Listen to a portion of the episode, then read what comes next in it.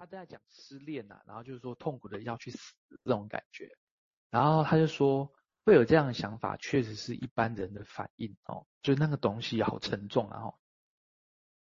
可是他说，我想说的是，如果试着去思考，哎，这原本就是我要的。假设那些痛苦的事情，我们会不断的懊恼说，如果没发生那件事情就好了，一切那一生就会被这悔不当初的幻想所束缚。这样，哦，这件事情可能很简单就会发生，我们就会束缚在里面。但是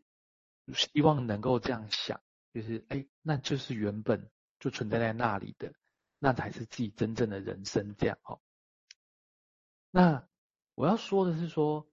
轻跟重啊，这件事情看起来其实好像是一个呃生命的为了要承重。如果我前面所举的，在重量的底下，如果像蔡司提到卡夫卡，我们还记得他提到过，好像像是被父亲所踩在脚下的草那种感觉的话，哈，就好像这些重量实在太沉重，要如何才能去减轻重量而而活下来？哈，昆德拉等下待会就介绍到他。提到的人物了哈，他提到主角是托马斯哈，托马斯说了一句，他一直在嚷嚷一句德国谚语，哦，这件事情看起来非常却很真实。那翻成中文就是说，一次算不得数，一次就像是从来没有这样子，只能活一次，就像是完全不曾活过。那那其实很奇怪啊，就很像是说，就是。我我们有时候会说啊，你要活得很像是这辈子只能活一次，好像这样反过来想的时候，你会有一种力量。但是这句谚语又变得好像是一次这件事情实在太沉重，反而是像是多次的时候去减才能去减轻它的重量，这样好，这种惯性被称之为习惯或是适应，这样好。于是我在想，轻与重不是相对的，而是相依靠的这样。而在这里面是衍生出生命的需要，需要重复，也需要保有那个年轻，这样，就像是健身的重身重量训练，好像不断要求身体要负重这样。所以其实年轻的心智会配备一个负重的环境这样子，而这个环境名字可能叫做重复所建立起来的文化、逻辑思考，或许加上道德伦理等等的东西这样。好，我先想到这里。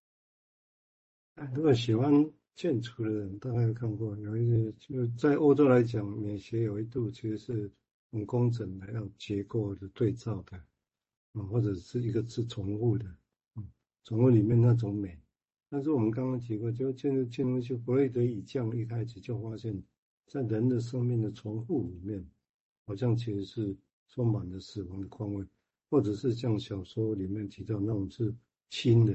这种那种轻，当然有它涉及到政治面、社会面，或者个人在整个面对这些体制上的那一种轻重了哈。但是各从个人角度，我想我慢慢来看他小说哦，他他小说的感觉上是有我在等下念一段他自己写的，我是觉得有点像这个嘛，跟如果大家喜欢马奎斯的，你会发现就又不太一样哦。马奎斯一出场就是哇，很玩物的想象哦，那很玩物玩杂。你不可不可能每一句都懂他的是什么哦，那完全不一样哦。但是两个都都很厉害哦。那我再念一段是关于重复那个事情，他有提到哈，就在贝贝汉的遗址里面，如果他有中文是一百一十页，他里面有提到说，有时候卡夫卡的散文会飞翔起来，变成歌曲。他说前面我长篇大论探讨的那两个长句就是例子哦，那我那个太长了念哈。他说：“我们注意到，哈，这两个绝美的句子都在描写交欢场的场景，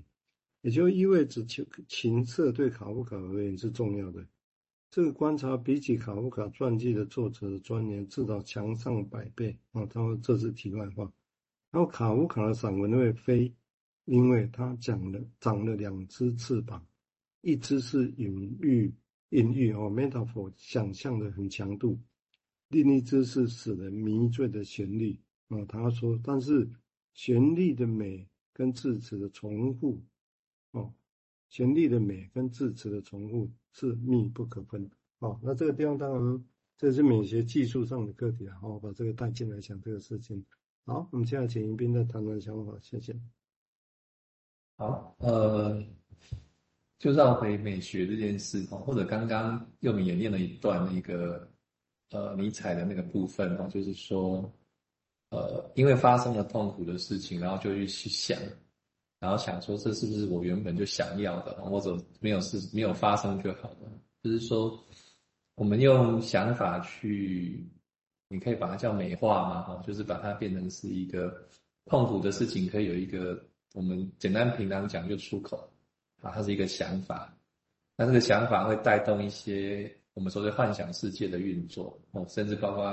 刚刚又明一直提到的那个文化里面的内容，不管是道德伦理啦，或者是。一些文化思考的东西，那甚至现在就是美学也放进来，我就是在想说，在那个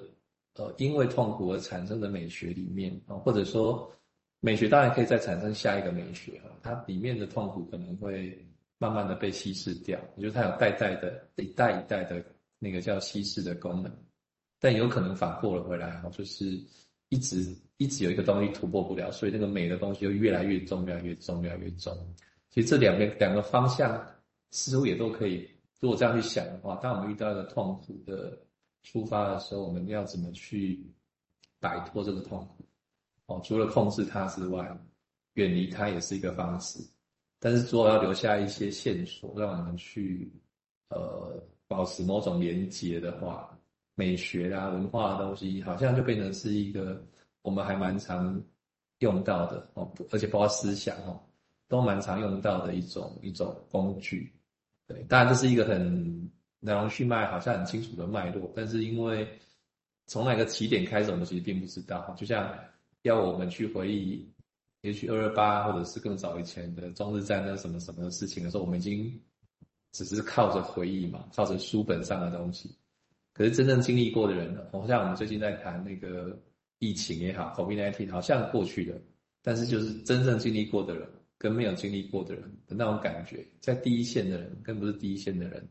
其实那个起点到底在哪里，其实我们并不知道。但是那个东西的美学就可以在这里面流流流流动着这样。那如果源头是一个痛苦的话，它确实也是我们每个人都会遇到的某些痛苦的的缩影也好，或者是翻版也好，或者是一个片段的重叠也好，好像这样交织起来的那个文化就很。